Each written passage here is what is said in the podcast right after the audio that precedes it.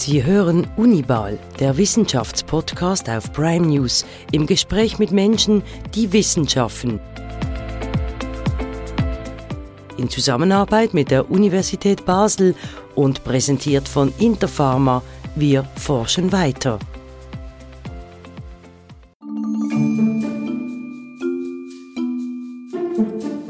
Die Globalisierung ist als Stichwort in aller Munde.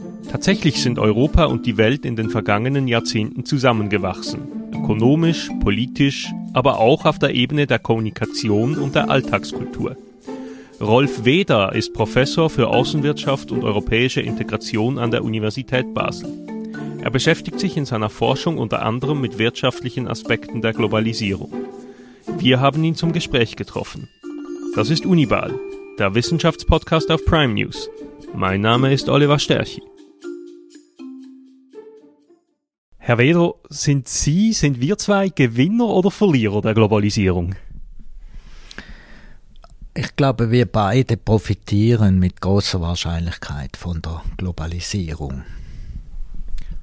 Was versteht man überhaupt unter Gewinner? Also inwiefern profitieren wir? Das ist ja etwas, was man medial hört, liest. Es gibt Globalisierungsgewinner, Globalisierungsverlierer. Was heißt das überhaupt?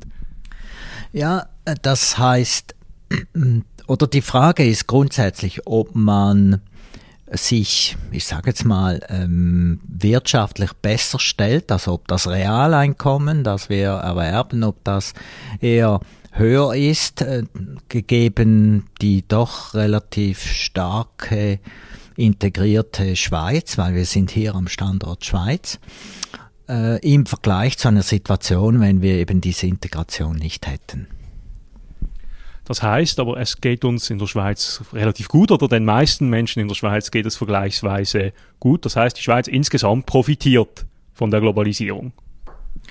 Ja, dass, dass die Schweiz als Ganzes profitiert, das wird sowohl theoretisch wie auch empirisch, ist das ganz klar äh, abgestützt, oder?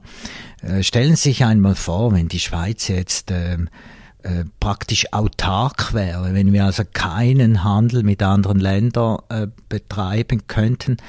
Ich meine, wir, wir, wir hätten vieles, was wir heute als selbstverständlich erachten, haben wir nicht, hätten wir nicht. Und ähm, wir könnten, wir könnten also nicht importieren viele Dinge, wir könnten aber auch nichts exportieren, wir könnten uns nicht spezialisieren, wir müssten alles mehr oder weniger selber herstellen. Die Arbeitsteilung wäre viel kleiner und somit ist ganz klar, wir wären, wir wären, wir hätten nur einen Bruchteil des Wohlstandes in der Schweiz, wenn wir, wenn wir jetzt, ich sag's mal, völlig autark wären, also wenn wir keinen Austausch mit anderen Ländern betreiben würden.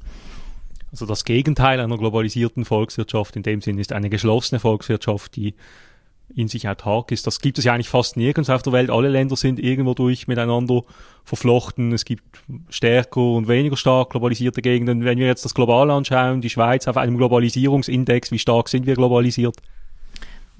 Wissen Sie, vielleicht müssen wir mal fragen, was heißt denn überhaupt globalisieren? Ja, was heißt das? äh, wenn ich von Globalisierung spreche, dann sind es für mich eigentlich zwei Dinge. Das eine ist die wirtschaftliche Integration, die Einbettung in die Weltwirtschaft. Und das kann sowohl mit Gütern, dem Austausch von Gütern, also Waren äh, sein, dann aber auch mit Dienstleistungen, dass wir zum Beispiel Ferien im Ausland verbringen können oder oder dass wir äh, auch unsere Bankendienstleistungen ans Ausland anbieten. Das sind die Güter und Dienstleistungen. Und dann kommt natürlich noch der Austausch von Inputs von Produktionsfaktoren, also Arbeit, Kapital und dann natürlich auch der Austausch von Know-how. Und das alles sind eigentlich verschiedene Formen der oder verschiedene Elemente der wirtschaftlichen Integration.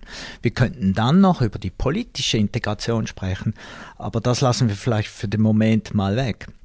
Und wenn Sie jetzt fragen, ja, was, was, was, äh, was hat das für Effekte, dann ist es, äh, oder wie stark sind die Länder integriert, dann äh, muss man das irgendwie, ähm, wie soll ich sagen, äh, normalisieren. Also man muss das auch relativ zur Größe des Landes sehen, weil kleine Länder sind meistens stärker integriert als größere.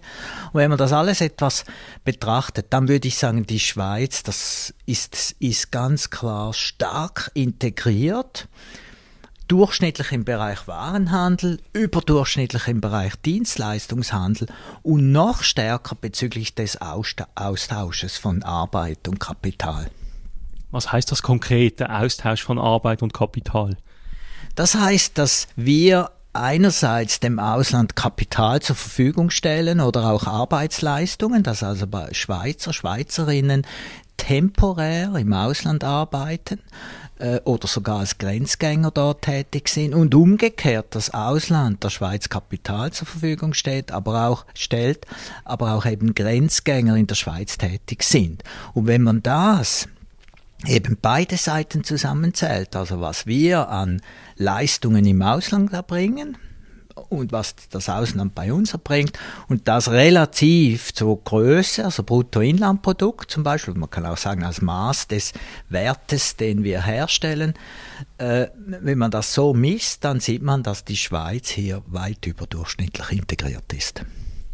Ist dann dieser Austausch von Arbeit und Kapital immer reziprok, also profitieren beide Seiten davon, wenn wir jetzt das Beispiel der Grenzgänger nehmen in der Region Basel, oder da kommen viele Menschen aus Frankreich und Deutschland, die arbeiten bei uns, profitieren Frankreich und Deutschland genauso von diesen Grenzgängerinnen und Grenzgängern wie umgekehrt die Schweizer Volkswirtschaft? Oder gibt es da vielleicht Asymmetrien? Also, oder wenn ich sagen, genauso. Also, dann, dann ist das, äh, was heißt jetzt das? Oder ich meine, wenn zum Beispiel Deutschland ist ein großes Land, äh, hat natürlich, wir haben auch viele Grenz, viel mehr Grenzgänger, die in, von, äh, die in Deutschland wohnen und hier ihre Arbeit anbieten.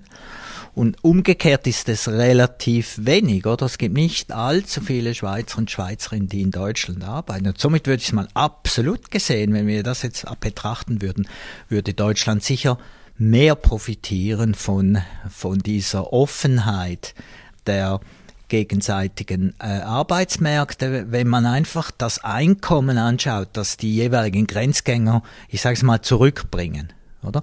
Wenn man es dann aber relativ zur Größe anschaut, dann muss man sagen, ja gut, die Schweiz ist klein, Deutschland ist groß, dann sieht das vielleicht, äh, wird das etwas relativiert. Jetzt ist die Globalisierung ein Prozess, den man schon lange beobachtet, der auch schon lange irgendwie diskutiert wird. Aber was, wenn Sie das jetzt aus ökonomischer Warte betrachten, aus der Warte der ökonomischen Theorie, was sind die Treiber, die treibenden Faktoren der Globalisierung? Was würden Sie sagen?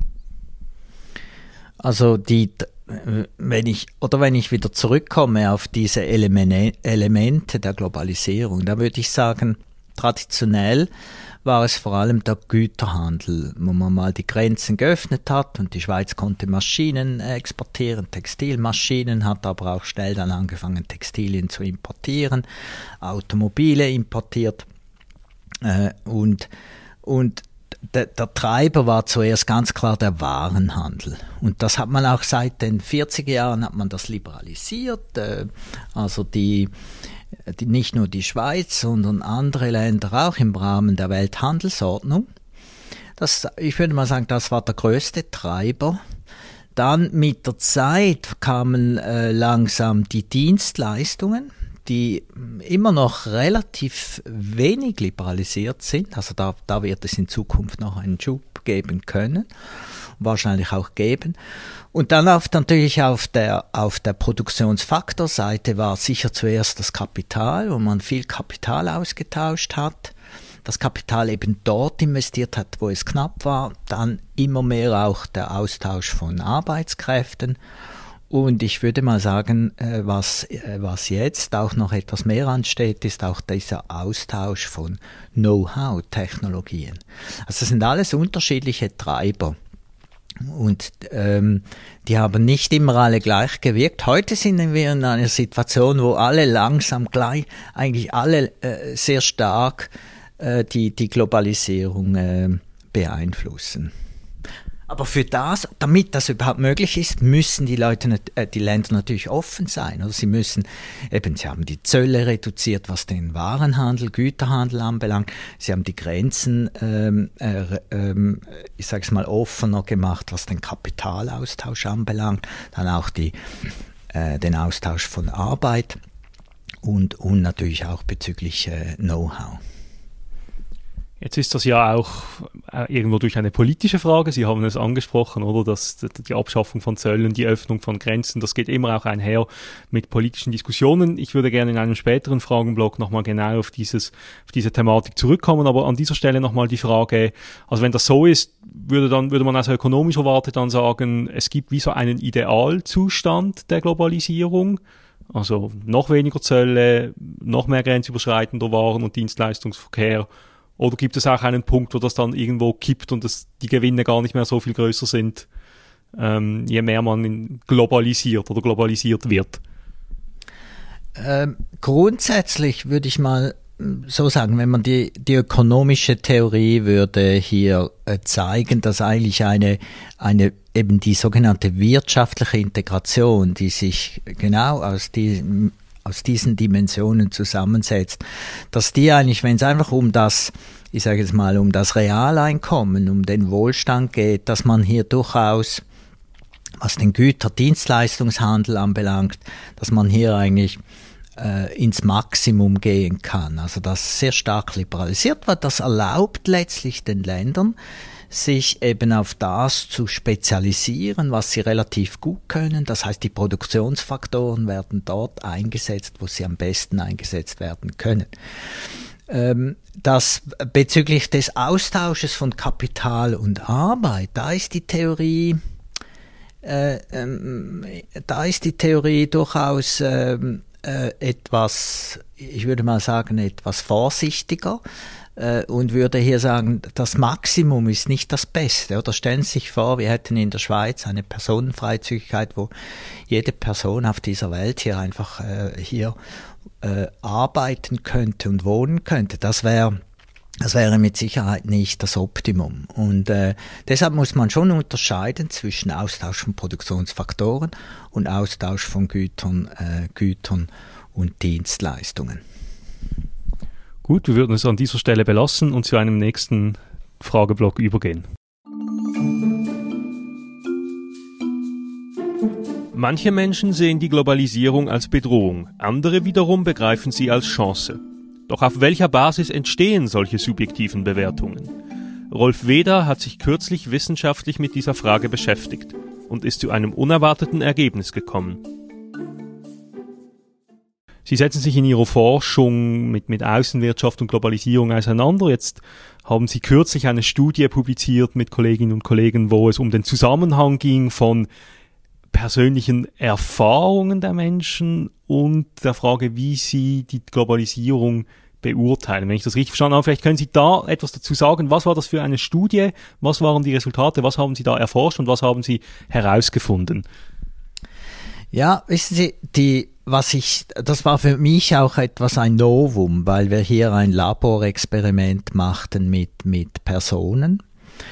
Äh, bisher äh, ist meine Forschung eher so, hat sie sich gestaltet, dass ich, dass ich einfach Daten angeschaut habe und geschaut habe, wie, wie hat sich, wie hat, hab, haben sich verschiedene Gruppierungen, wie haben die profitiert oder allenfalls eben nicht profitiert.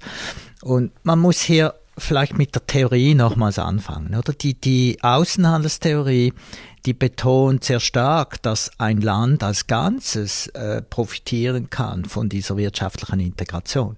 Aber die Theorie hat schon immer äh, äh betont, dass innerhalb der Länder diese Integration natürlich zu auch zu Verlierern führen kann. Also es gibt Gewinner und Verlierer und das ist nicht so erstaunlich, weil es ist die, die, äh, die, der Wohlstand auf Landesebene, der äh, entsteht natürlich, dass die Länder sich eben spezialisieren. Das heißt, sie, sie werden in gewissen Branchen, wie zum Beispiel die Schweiz in der Vergangenheit, aus der Textilindustrie aussteigen und werden sich dann vielleicht eben auf Textilmaschinen spezialisieren. Und all diejenigen, die in der Textilindustrie gearbeitet haben, ist die Frage, was machen die nachher, oder? Das heißt, diese Globalisierung führt eigentlich laufend zu Umstrukturierungen und die Theorie ähm, betont eigentlich, dass zumindest kurzfristig es natürlich hier Umwälzungen geben kann. Es gibt Verlierer, es gibt Gewinner und unter Umständen eben sogar langfristig gibt es unter Umständen äh, äh, Verlierer. Und ähm, als Beispiel hier wird oft gesagt, dass äh, die in einem Land wie der Schweiz, dass vielleicht eher die tief qualifizierten Arbeitskräfte unter Druck kommen könnten, relativ zu den gut qualifizierten, weil sich die Schweiz ja tendenziell in Branchen spezialisiert, wo eben vor allem gut qualifizierte Arbeitskräfte nachgefragt äh, werden. Also die Theorie äh, hat immer schon sehr stark geschaut, äh, äh was innerhalb der Länder passiert. Äh, und ich kann da auch noch auf empirische Ergebnisse eingehen. Zum Beispiel in der Schweiz ist es erstaunlich, dass man eben diese sogenannte Lohnschere, wie man sie in den USA beobachtet hat, nicht beobachtbar ist. Also in den USA gab es genau das, dass eben die Tiefqualifizierten relativ zu den Hochqualifizierten äh, verloren haben äh, über die äh, so in den 80er, 90er Jahren und auch später, während wir in der Schweiz diese Tendenz nicht beobachten. Und das ist äh, sehr, wird oft in der Praxis gar nicht so richtig wahrgenommen. Aber das kann man, das kann man äh, anhand von Daten kann man viel machen. Was man jetzt einfach in letzter Zeit beobachtet, ist, dass dass eben zum Beispiel aufgrund des äh, Austritts von England aus der EU oder aber auch sonst, auch in der Schweiz oder speziell in den USA, hat man den Eindruck, dass gewisse äh, Gruppierungen kritischer werden gegenüber der Globalisierung. Und was wir jetzt versuchten ist, wir versuchten in diesem, mit einem Laborexperiment da etwa etwas in die Tiefe zu gehen. Und eine These, die man vor allem von Leuten äh, hört, die, die nicht unbedingt aus der Ökonomie kommen äh, oder die einfach so ein bisschen äh, die, die, die, die, die, die Gefühlslage beobachten, äh, die argumentieren, das hat doch sicher etwas zu tun damit, dass die Globalisierung eben dazu führt, dass nicht alle gleich viel profitieren, dass vielleicht einige relativ viel und andere relativ wenig profitieren. Sei das auf der Ebene eines ganzen Landes, also ein Land profitiert mehr als das andere, oder innerhalb der Länder gibt es vielleicht Leute, die eben relativ mehr als die anderen profitieren. Und diese Ungleichheit, diese ungleiche Verteilung der Gewinne sei ein Grund dafür, dass die äh, Globalisierung kritischer vielleicht auch als früher beobachtet wird. Und das wollten wir anhand dieses Experimentes etwas vertiefen. Und was haben Sie dabei konkret herausgefunden? Stimmt diese These oder konnten Sie sie ein Stück weit widerlegen in Ihrem Experiment? Ja, das, das Interessante und Überraschende war wirklich, dass wir keine Evidenz für diese These gefunden haben. Gar keine. Gar keine. Das heißt, äh, die, die, aber es geht natürlich noch darüber hinaus. Also was wir hier ähm, äh, was wir, oder mal, vielleicht muss ich noch etwas erklären, was wir in diesem Experiment gemacht haben. Also wir haben hier äh, in diesem Labor, haben eigentlich Personen, haben so ähm, äh, letztlich äh, mit, äh, mit, mussten miteinander in einen Austausch kommen. Und man kann sich das so vorstellen, dass es wie äh, äh, Gruppen gab von Personen, solchen, die in einem Land wohnten, wo die ähm, die möglichen Gewinne durch der, der äh, Integration höher sind als in anderen Ländern. Und äh, was auch, was wir auch angenommen haben, dass wenn man in einer Autarkie-Situation ist, dann ist es relativ einfach, ein gewisses Niveau von Einkommen zu erreichen. Äh, wenn man aber dann öffnet, kann man ein höheres Einkommen erreichen, aber das ist etwas schwieriger zu erreichen. Und die Idee ist einfach in einer Autarkie, in einem Land ist es, ist man äh, letztlich relativ gut gewohnt, ein bestimmtes Umfeld und äh, Gewinne zu realisieren bedeutet immer auch etwas kooperativ, ein kooperatives Verhalten äh, zu erreichen. Und in der Autarkie ist es eben im, im, in diesem Experiment, war es einfacher, kooperatives Verhalten zu erhalten. Ähm, als im, äh, in der integrierten Welt. Obwohl die erwarteten Gewinne eigentlich in der integrierten äh, Welt äh, höher waren.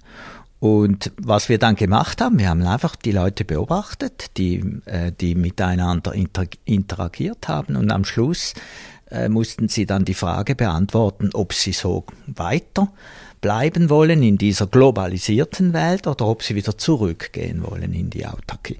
Und das Schöne ist, man kann alles kontrollieren in einem solchen Experiment. Man weiß von jeder Person, was die erwarteten Gewinne sind, in welchem Land die Person wohnt und wie sie am Schluss gestimmt hat.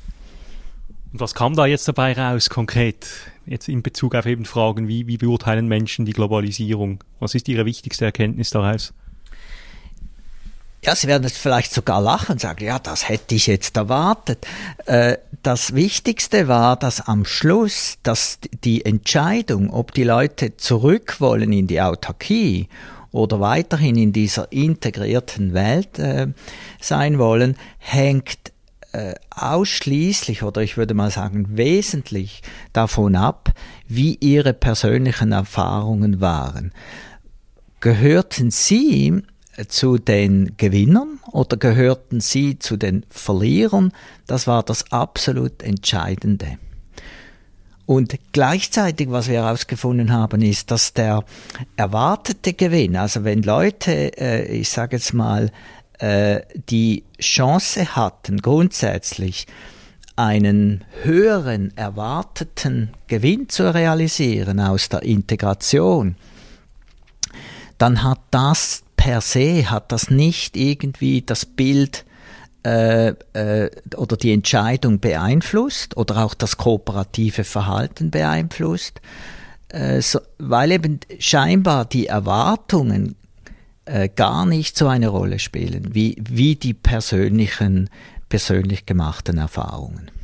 Also das heißt jetzt zusammengefasst, Globalisierungsgewinner befürworten tendenziell die Globalisierung, Globalisierungsverlierer ähm, lehnen sie tendenziell ab. Das ist ja nicht eben das irgendwo durch klingt das logisch, hätte, wäre ja auch erwartbar gewesen, jetzt so vom Common Sense her. Dann liegt diese, dann ist die entscheidende Frage oder das, oder vielleicht das wirklich Überraschende, das, was Sie gesagt haben, mit diesen Erwartungen oder diesen Wohlstandsversprechen. Das kann man dann sagen, es ist eigentlich politisch auch nicht opportun, jetzt zum Beispiel für Befürworter ähm, der, einer, einer, sagen wir, einer, eines integrierten europäischen Binnenmarktes zum Beispiel, wir haben ja in der Schweiz die, die Diskussion rund um die EU, also das Argument, wenn man den Leuten sagt, wenn wir uns noch mehr global integrieren oder auch nur schon europäisch, dann werden wir wohlhabender. Dieses Versprechen an sich kann nicht ziehen politisch, so wie Sie das jetzt ausgeführt haben. Ja, ich meine, das war, das ist eben äh, schon eine äh, etwas äh, dann wirklich auch wieder eine Art unerwartete äh, Erkenntnis. Wir, wir, wir dachten oft in der Vergangenheit, dass wenn wir den Leuten äh, zeigen können, dass eine Integration äh, dazu führt, dass sie im dass, dass sie dadurch im Durchschnitt einen höheren, ein höheres Realeinkommen oder einen höheren Lebensstandard erreichen, dass sie dann das auch unterstützen. Da zeigt unser Laborexperiment, dass das ähm, zumindest in, in unserem Experiment zeigt, zeigt sich, dass das keine, kein Argument ist, dass das effektiv zu ziehen scheint. Äh, die Leute und, und es macht ihnen da, dann auch keinen, es hat auch keinen Einfluss, ob jetzt andere mehr oder äh, weniger ähm, äh, äh, Gewinn erwarten können. Dass also diese Ungleichheit in den erwarteten Gewinnen besteht, das scheint keinen Effekt zu haben. Die Leute schei scheinen am Schluss nicht zu schauen, was die anderen gewinnen oder vielleicht gewinnen oder was sie vielleicht äh, gewinnen konnten im besten Fall, sondern sie schauen wirklich am Schluss zurück, was hat diese Globalisierung für mich persönlich gefragt.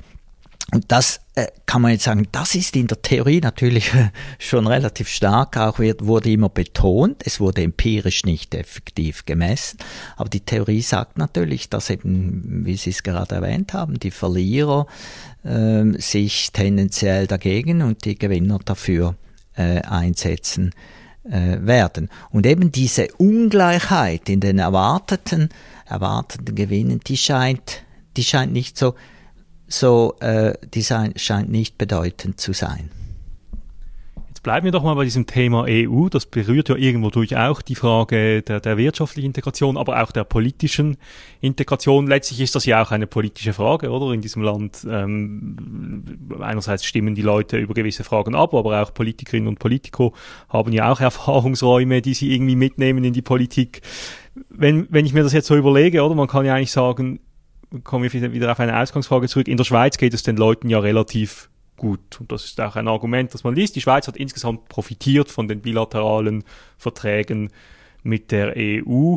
Weshalb denken Sie, das würde ja jetzt im Umkehrschluss heißen, also wenn ja die Erfahrungen der Leute mit dieser ökonomischen Integration gut sind, dann sollten sie doch eigentlich eine noch weitergehende Integration befürworten. Was ist ja offenbar nicht so. Also ein, gerade ein EU-Beitritt scheint politisch chancenlos zu sein. Wie erklären Sie sich das dann, diese Skepsis gegenüber einer vertieften Integration, wenn es den Menschen ja gut ging in den letzten Jahrzehnten?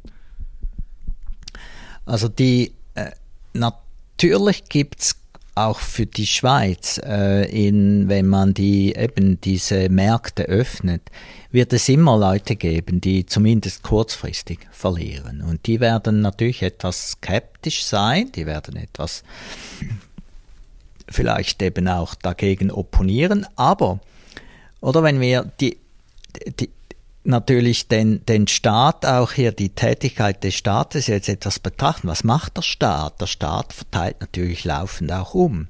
Das heißt, wir haben Einkommensteuern, wir haben Arbeitslosenversicherungen, wir haben äh, Sozialversicherungen, wir haben in der Sozialpolitik werden Krankenkassenprämien zum Teil erstattet. Das heißt, in der Schweiz werden die Verlierer relativ gut äh, eben abgefedert. Und äh, ich würde sagen, viele Leute, die vielleicht ohne Staat zu verlieren der Globalisierung gehören würden, werden am Schluss zu Gewinnern, weil sie letztlich der Gewinn, der Gewinner wird umverteilt, zum Teil. Und deshalb glaube ich, dass gerade das, was ich vorher gesagt habe, die in der Schweiz eigentlich sehr stark abgefedert wird. Also wir hätten hier gleich im Vergleich zu USA ein zusätzliches Argument, warum die Schweiz sehr äh, eigentlich offen, also die Leute in der Schweiz sehr offen sein sollten gegenüber der der wirtschaftlichen Integration oder eben gegenüber der Globalisierung. Und ich glaube, das ist auch der Fall, oder? Wenn man zurück, die Schweiz hatte eigentlich schon traditionell immer eine relativ starke eben Freihandelspolitik, äh, die, die wurde stark unterstützt. Äh. Der Punkt ist eben, bei Verhältnis Schweiz-EU geht es nur zum Teil um das da geht es um etwas, worüber wir überhaupt noch nicht diskutiert haben. Und das ist nämlich die, eine andere Art der Globalisierung, das ist die politische Integration. Das, äh, oder wenn, wenn, es, wenn die EU praktisch nur aus dem Binnenmarkt bestehen würde, wenn also dort, wenn es dort um wirtschaftliche Integration gehen würde, äh, dann wäre die Schweiz meines Erachtens schon lange Mitglied dieses Binnenmarktes also Vollmitglied der EU. Aber in der EU geht es eben nicht nur um das, sondern es geht um die, auch um die politische Integration.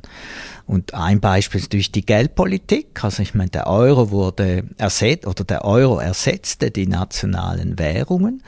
Und ähm, äh, das ist eine Form der politischen Integration. Man gibt die Geldpolitik ab äh, und uh, an eine zentrale Stelle auch die ganze Außenhandelspolitik, die ist in der EU, ist die, also die Mitglieder haben die äh, praktisch Brüssel abgegeben, die Wettbewerbspolitik, dann auch die ganze Landwirtschaftspolitik, das wird eigentlich sehr stark auf zentraler Ebene ähm, äh, äh letztlich äh, entschieden.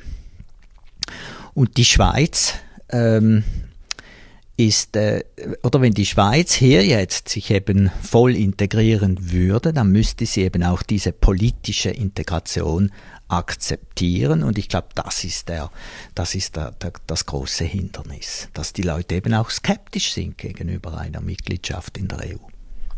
Aber was würden Sie denn sagen, jetzt wiederum aus ökonomischer Perspektive, ist eine wirtschaftliche Integration, die einhergeht mit einer politischen Integration, der Idealzustand? Oder kommt hier die politische Integration in die Quere und es wäre eigentlich aus ökonomischer Sicht betrachtet besser, wenn man einfach wenn die Integration auf der wirtschaftlichen Schiene verlaufen würde, eben, Sie haben es vorhin gesagt, oder Geldpolitik, die zentralisiert wird, Landwirtschaftspolitik, Auslandspolitik, also wenn man das alles weglassen würde und sagen würde, die EU ist letztlich einfach ein Binnenmarkt, da gibt es Freihandel, da werden ein paar Zölle abgeschafft, wäre das der, aus ökonomischer, also aus globalisierungstheoretischer Perspektive betrachtet, praktischer als diese Verknüpfung, diese enge Verknüpfung mit der politischen Integration, die ja auch Widerstände hervorruft. Nicht nur in der Schweiz, auch in bestehenden Mitgliedsländern der EU oder Großbritannien ist ausgetreten aus der EU, wesentlich auch wegen der, der politischen Integration und nicht wegen der, der wirtschaftlichen. Wie würden Sie das beurteilen? Also oder die, wir haben es vorher kurz gesagt, die wirtschaftliche Integration, was äh, den, Austausch, also den Austausch von Gütern und Dienstleistungen anbelangt, da kann man eigentlich aufgrund der Theorie relativ weit gehen. Man braucht dann natürlich auch entsprechende Kompensationsmechanismen, wie wir das haben innerhalb der Länder. Bei der Personenfreizügigkeit und auch beim Kapitalaustausch, da ist, da würde auch die Theorie darauf hinweisen, dass vielleicht maximale Integration oder maximale Öffnung der Märkte, äh, dass das nicht das, äh, das Optimum ist, weil, weil eben aufgrund der Mengen und auch aufgrund des, der, der, der, der auch der Auswirkungen, ähm, zum Beispiel auch bei der Migration, dass es hier eben eine, eine volle Personenfreizügigkeit nicht das Optimum ist. Also wir haben auch dort natürlich diese strikte Politik der EU zu sagen, also es gibt eigentlich vier Freiheiten und die müssen äh, absolut miteinander verknüpft werden, das ist eigentlich etwas, was auch die Theorie in dieser extremen Form eigentlich nicht unterstützt. Also aus Sicht der ökonomischen Theorie ist die EU eigentlich ein Fehlkonstrukt, so wie sie funktioniert. Sie ist, äh, ich würde mal sagen, sie ist äh, von, von, äh, von sehr starker äh, eigentlich ähm, Ideologie getrieben, oder? Dass, dass, dass gewisse Leute einfach finden, die vier Freiheiten, die müssen parallel völlig äh, äh, gleichzeitig eben voll liberalisiert werden. Aber was Sie eigentlich noch erwähnen, ist die politische Integration. Und dort ist ganz klar, dort würde die, die ökonomische Theorie sagen, äh, da muss man aufpassen, dass man nicht zu stark eben politisch integriert, äh, zentralisiert. Und die Geldpolitik ist natürlich ein Beispiel. Sehr viele Ökonomen, Ökonominnen haben bei der Gründung der Währungsunion darauf hingewiesen, dass das eigentlich nicht optimal ist äh, äh, oder nicht äh, ähm, äh, auch nicht äh, erwünschenswert ist zum Teil diese diese diese völliges ähm, Abgeben der einzelnen Geldpolitik an, an, an äh, Frankfurt. Und wir sehen ja auch, was in den letzten Jahren passiert ist. Extrem schwierig, diese Währungsunion äh, weiterhin funktionsfähig zu halten. Und was eben dazu geführt hat, ist jetzt, um diese Währungsunion funktionsfähig zu halten, müssen die Leute, die Länder immer mehr andere Bereiche auch abgeben. Das heißt, die Fiskalpolitik wird zum Teil eingeengt, also die Ausgaben der, der verschiedenen Staaten und auch bei der Migration kommt man hier zum Teil auch etwas an die Grenzen. Das heißt, ich, ich bin, ich bin wirklich überzeugt, dass diese, dass die EU sich durch die starke politische Integration auch äh, etwas, äh, das ganze Projekt äh, gefährdet. Und äh, wir haben auch einmal gesagt, es kommt nämlich noch dazu, dass das politische System der Schweiz eigentlich nicht kompatibel ist mit der mit einer Mitgliedschaft zur Europäischen Union, weil wir in der Schweiz dieses zum Beispiel fakultative Referendum ist für uns etwas ganz Wichtiges und das haben andere Mitglieder äh, der EU nicht. Also es besteht eigentlich das Risiko oder die Gefahr irgendwo durch, dass die EU an ihrer Überintegration scheitern könnte letztlich, wenn man jetzt mal defetistisch das formuliert. Ja, ich, äh, ich glaube, da haben, das haben Sie äh, richtig formuliert und zu einem größeren Teil eben äh, äh, die Überintegration im, im Bereich der politischen Integration. Gut, wir würden es hierbei belassen und noch zu einem letzten Frageblock übergehen. Die Globalisierung, so scheint es, kommt weltweit vermehrt unter Druck. Zuerst der Brexit, dann die Wahl von Trump, dann die Pandemie und nun der Krieg in der Ukraine. Auch Umwelt- und Klimaschützer kritisieren die weltumspannenden Warenströme und fordern eine Rückkehr zu einem lokaleren, nachhaltigeren Wirtschaften.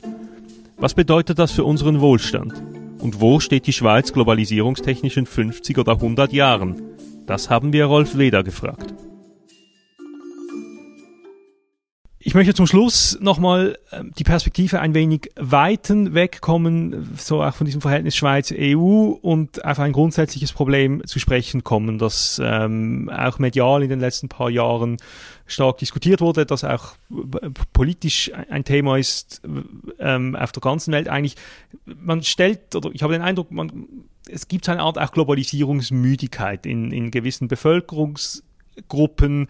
Ähm, wir hatten den Brexit vor ein paar Jahren. Wir hatten in äh, den USA zwischenzeitlich einen Präsident Donald Trump, der auch versucht hat, auf verschiedenen Ebenen gewisse äh, ähm, quasi ja die Globalisierung ein Stück weit auch wieder rückgängig zu machen, gesagt hat America First, sein sein bekanntes äh, sein bekannter Slogan. Jetzt haben wir die Ukraine-Krieg, der zwar nicht äh, irgendwie äh, intentional ist natürlich, aber der auch wieder eine Auswirkung hat auf die Globalisierung, äh, wahrscheinlich auf eine negative Art, aber das wissen Sie sicher besser als ich. Aber sehen Sie, wenn Sie das jetzt anschauen, global, sehen Sie Rückschritt, Rückschritt in der Globalisierung? Wir hatten ja auch die Covid-Pandemie zum Beispiel, wo, wo viele Länder sich wieder abge eingeigelt hatten. Wenn Sie das jetzt gesamthaft anschauen, jetzt am Jahresübergang vom Jahr 2022 zum Jahr 2023, wie steht es um die Globalisierung in der Welt? Also ich habe ich würde das mal so sagen, die, die, die Pandemie oder auch äh, äh, Kriege ähm, oder auch äh, jetzt etwas der Disput zwischen USA und China, all das zeigt natürlich auch, dass die, ähm, die, Länder eine nicht zu große Abhängigkeit äh, erhalten oder äh, eingehen äh, wollen. Oder wenn Sie es jetzt aufgrund der Theorie natürlich äh, überlegen, haben wir gesagt, wenn die Länder sich relativ stark spezialisieren, dann haben sie natürlich die Möglichkeit, mit ihren knappen Ressourcen äh, das zu tun, was sie am besten können. Und so können sie auch ein hohes Realeinkommen erreichen. Aber das bedeutet, dass sie am Schluss relativ wenig vielleicht produzieren, also wenige Dinge, und sehr stark von Importen auch abhängig sind. Da in einer Situation, wo alles wunderbar funktioniert, wie wir das lange hatten eigentlich nach dem äh, Zweiten Weltkrieg, gab schon ab und zu mal eine Krise, aber, aber sehr lange eigentlich relativ eine stabile Weltwirtschaft äh, geht das gut und man, man spezialisiert sich immer mehr. Auch die, die Firmen, äh, die, die reduzieren ihre Lager, sie produzieren die einzelnen Schritte in der Wertschöpfungskette dort, wo es am, am, am günstigsten ist. Und diese Entwicklungen jetzt, oder? Mit, mit, was mit China passiert da ist, äh, aber dann auch eben Krieg und Pandemie zeigten plötzlich auf, halt, wir sind zum Teil zu abhängig. Und wenn etwas passiert, haben wir plötzlich können wir nichts mehr, das nicht mehr importieren. Und stellen sich vor, es geht dann plötzlich um Nahrungsmittel, dann wird es dann äh, knapp. Und äh, oder, oder relativ schlimm. Und somit glaube ich schon, dass diese, diese Entwicklungen uns jetzt auch aufgezeigt haben, wir müssen etwas, ja, wir müssen, äh, wir müssen etwas mehr auch darauf achten, dass wir in Krisensituationen eben nicht so verwundbar sind. Und wie macht man das? Indem man ähm, eben auch äh, also die einzelnen Firmen selber darauf acht geben, dass sie eben wieder Lager halten, dass sie zum Teil äh, entscheidende Zwischenprodukte an verschiedenen Orten gleichzeitig herstellen. Der Staat, dass er Pflichtlager hält in, in, in ganz wichtigen Bereichen. Äh, ich glaube schon, dass die Leute das auch spüren und sagen, vielleicht ist es besser, etwas ein geringeres Einkommen zu haben, aber dafür, wenn es dann wirklich unerwartet mal Krisen gibt oder eben eine Pandemie, dann sind wir weniger verwundbar. Ist das in dem Sinn dann schon ein, ein, ein Zurückfahren der Globalisierung oder ist das vielmehr quasi ein Abfedern der vielleicht negativen Folgen der Globalisierung? Wie würden Sie das beschreiben? Ich würde sagen, das ist äh, schon eher ein Zurückfahren in dem Sinn, dass eben äh, die einzelnen Akteure auch selber merken, äh, wir müssen hier etwas, wir müssen hier etwas vorsichtiger sein. Oder die Firmen, die, die, die, die haben natürlich jetzt auch extrem viel gelernt. Ich glaube gar nicht, dass es, dass es äh, sehr stark auch den Staat braucht. Vielleicht braucht es dort den Staat, wenn es dann eben um, um, um geopolitische Probleme geht, oder? Wenn man dann plötzlich merkt, man, man importiert ganz viele Halbleiter oder äh, irgendwelche wichtigen Zwischenprodukte von Taiwan und man weiß nie, was in Taiwan noch passieren wird. Und da, da sieht man jetzt, da, da sind dann auch die Regierungen gefordert, die sagen, jetzt müssen wir, wir müssen hier äh, äh, schauen, dass wir vielleicht äh, die Firmen etwas zusammenbringen und dass wir hier wieder etwas vor Ort investieren. Aber es ist eher ein, ein Zurückfahren. Jetzt gibt es ja auch Globalisierungskritik, die aus einer ökologisch motivierten Argumentation kommt, oder? Es gibt Leute, die sagen, es ist nicht wirklich sinnvoll, wenn wir irgendwie das Rindsteak aus Argentinien einfliegen und den Soja aus Südostasien ähm, und so weiter. Also eine Argumentation, die sehr stark auch auf die Themen Umwelt und Klimaschutz abstützt. Auch diese Stimmen werden lauter, wurden lauter, werden lauter, artikulieren sich. Wie, wie ist da der Zusammenhang? Also ist Globalisierung per se schlecht für die Umwelt? Mal überspitzt formuliert. Wie würden Sie das, was würden Sie dazu sagen? Globalisierung kann schlecht für die Umwelt sein und, und äh, eben gerade dann, wenn wir, wenn wir wirklich unsere Hausaufgaben nicht machen. Das ist, das ist äh, eigentlich das größte Problem, oder? Dass wir äh, zum Beispiel bei den Transportkosten natürlich schon lange hätten wir äh, ähm, die Emissionen, die durch den Transport entstehen, hätten wir ähm, hätten wir besteuern sollen, also die CO2-Emission des Transportes. Und dann wäre der Handel automatisch etwas geringer und gleichzeitig müssten wir natürlich auch dafür sorgen, das hängt damit zusammen, dass diese sogenannten gemeinschaftlichen Ressourcen, oder also die Ressourcen, die eigentlich niemandem gehören, dass hier der Zugang einfach beschränkt äh, wird. Das weiß man schon seit 50 oder 100 Jahren und das Verrückte ist, dass wir hier nichts machen, oder? Und wenn wir jetzt natürlich laufend den Handel liberalisieren und gleichzeitig sagen, die Fische in den Weltmeeren, da ist der Zugang, kann jeder kann fischen, so viel er will, oder? Oder jeder kann so viel CO2 aus dem Auspuff oder aus dem Kamin lassen, äh, wie er oder sie will und die Bevölkerung nimmt laufend zu, dann ist, ist es nur eine Frage der Zeit, bis das System ähm, ja, an, an den Rand des Kollapses kommt.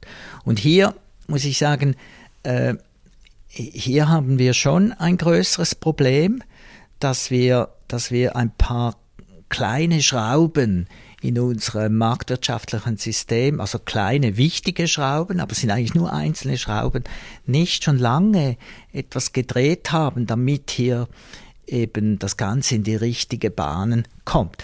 Und dann muss man schon sagen, oder wenn wir nicht, wenn wir, wenn wir, ähm, äh, wenn wir einfach äh, den Zugang zu, zu, den Fischen zum Beispiel nicht beschränken und gleichzeitig den Handel immer noch mehr äh, zulassen, ja, dann, dann, haben wir, dann haben wir ein Problem. Besser wäre, den Handel zuzulassen, aber den Zugang zu beschränken. Wie würde das aussehen konkret? Ja, also zum Beispiel bei, natürlich bei den Fischen müsste man einfach ganz klar Lizenzen vergeben, äh, Quoten äh, müsste man hier aussprechen ähm, und, und und, und dann wäre das Problem eigentlich gelöst. Dann dürften natürlich die, dann könnte man die Fische immer noch äh, international handeln.